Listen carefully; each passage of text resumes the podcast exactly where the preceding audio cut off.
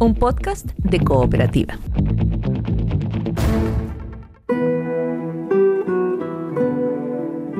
Este es un podcast sobre historias que suceden delante y detrás de la pantalla, sobre las personas que hacen películas, las personas que las ven y las personas que las sueñan.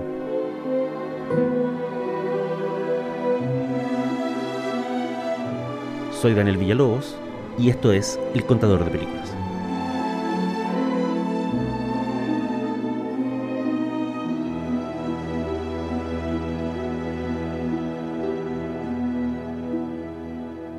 Soy Daniel Villalobos y la historia de hoy se llama El Camino del Gaucho.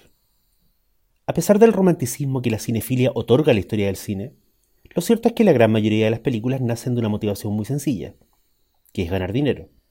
Y entre esas, muchas películas singulares llegaron a filmarse porque alguien tenía los fondos, o porque se contaba con la buena voluntad de una ciudad, o incluso un país.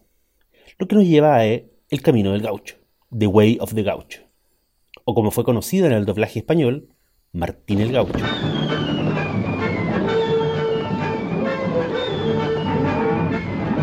In all the world of romance and adventure, there's none to compare with the Gaucho.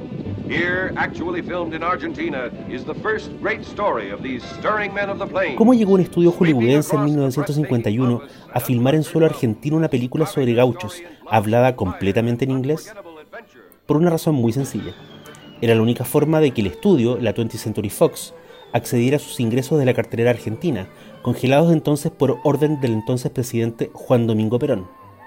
Puesto en ese trance, el jefe del estudio, el legendario productor Darryl F. Zanuck, comisionó la escritura de un guion ambientado en la Pampa Argentina al escritor Philip Dunn, quien además operó como productor y enlace con el estudio. Fue Dunn quien sugirió como director de la película a Jacques Tourneur, quien para ese entonces había realizado más de 17 largometrajes. Entre ellos se incluían títulos clave del noir, como Out of the Past, de 1947, y también la mítica producción de misterio y terror, La Marca de la Pantera. comes this exciting story of a modern girl cursed by an ancient legend. The legend of the cat. Tornio parecía tener la aptitud y flexibilidad necesarias para el proyecto, y con el guion bajo el brazo y la aprobación escrita por el gobierno argentino, Dunn y Tornio arribaron al país trasandino en mayo de 1951. Juntos buscaron lugares para filmar en Córdoba, Mendoza, Entre Ríos y San Luis. Necesitaban paisajes de diverso talante, ya que el Camino del Gaucho es una especie de western trasladado a las pampas argentinas. Ambientado a fines del siglo XIX, cuenta la historia de Martín Peñalosa, un gaucho recio y honorable, que luego de matar a un hombre a duelo, es enviado en castigo a formar parte del ejército. Ese mismo ejército es el que se está encargando de extirpar del territorio nacional aquel estilo de vida salvaje y libre que forma parte esencial del protagonista. Deseoso de recuperar su libertad, Martín escapa, se convierte en bandolero, se enamora de una mujer y se pasa el resto de la película huyendo de su antiguo jefe militar. El cruce de los valores del western con la historia de la Pampa Argentina debe haberle soñado extraño a muchos oficiales locales. En numerosos mensajes enviados desde la provincia hasta los cuarteles generales del estudio de Los Ángeles, el guionista Philip Dunn le informa a Zanuck de los cambios que le está pidiendo el gobierno argentino respecto a la historia. Entre ellos, que el guion refleje de mejor manera la imagen heroica e impoluta del gaucho que parecía estar siendo creada por decreto oficial. Según cuenta el crítico Chris Fujiwara en su libro sobre el director llamado El cine del anochecer, el guion final del Camino del Gaucho concedió varios de los cambios exigidos por los argentinos incluso a pesar de las excusas del guionista Dunn, quien en una de sus cartas a Zanuck afirmó, abro comillas, ningún gobierno razonable se portaría de esta manera, pero recuerde que estamos lidiando con gente increíblemente estúpida y provinciana. Comillas. A pesar de todos estos escollos, la película inició su rodaje.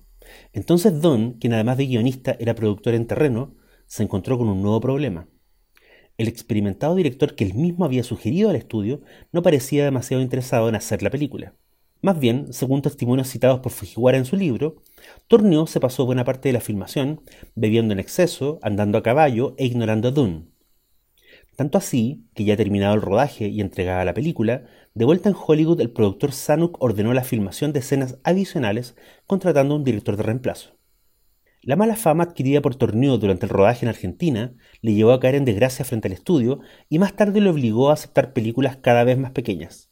La última década de su carrera, de hecho, la pasó dirigiendo episodios de series de televisión.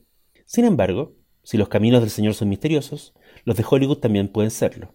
Y a pesar de estos dramas tras bambalinas, El Camino del Gaucho luce hoy, a pesar de todo, no solo como una película muy digna y muy de su época, sino que también es pieza clave en la revalorización que el cine de torneo ha tenido en las últimas décadas. De nada importa, al parecer, que este drama de pampas y duelos a cuchillo esté hablado completamente en inglés, y que sus protagonistas sean actores norteamericanos como Rory Calhoun, Richard Boone y John Tierney.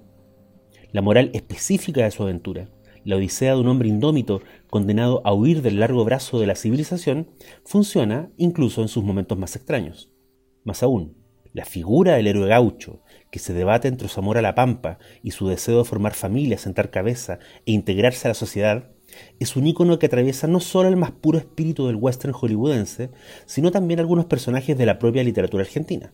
De ahí que el camino del gaucho tenga escenas inolvidables, como aquella que carga un especial significado para nosotros, cuando el héroe fugitivo toma a su amada del brazo y le dice que intenten cruzar la cordillera para huir a Chile. En ese lugar, le dice él, me será fácil encontrar un trabajo y podré casarme contigo. Nadie nos buscará ahí, remata el héroe, porque nadie sabe cómo llegar a Chile.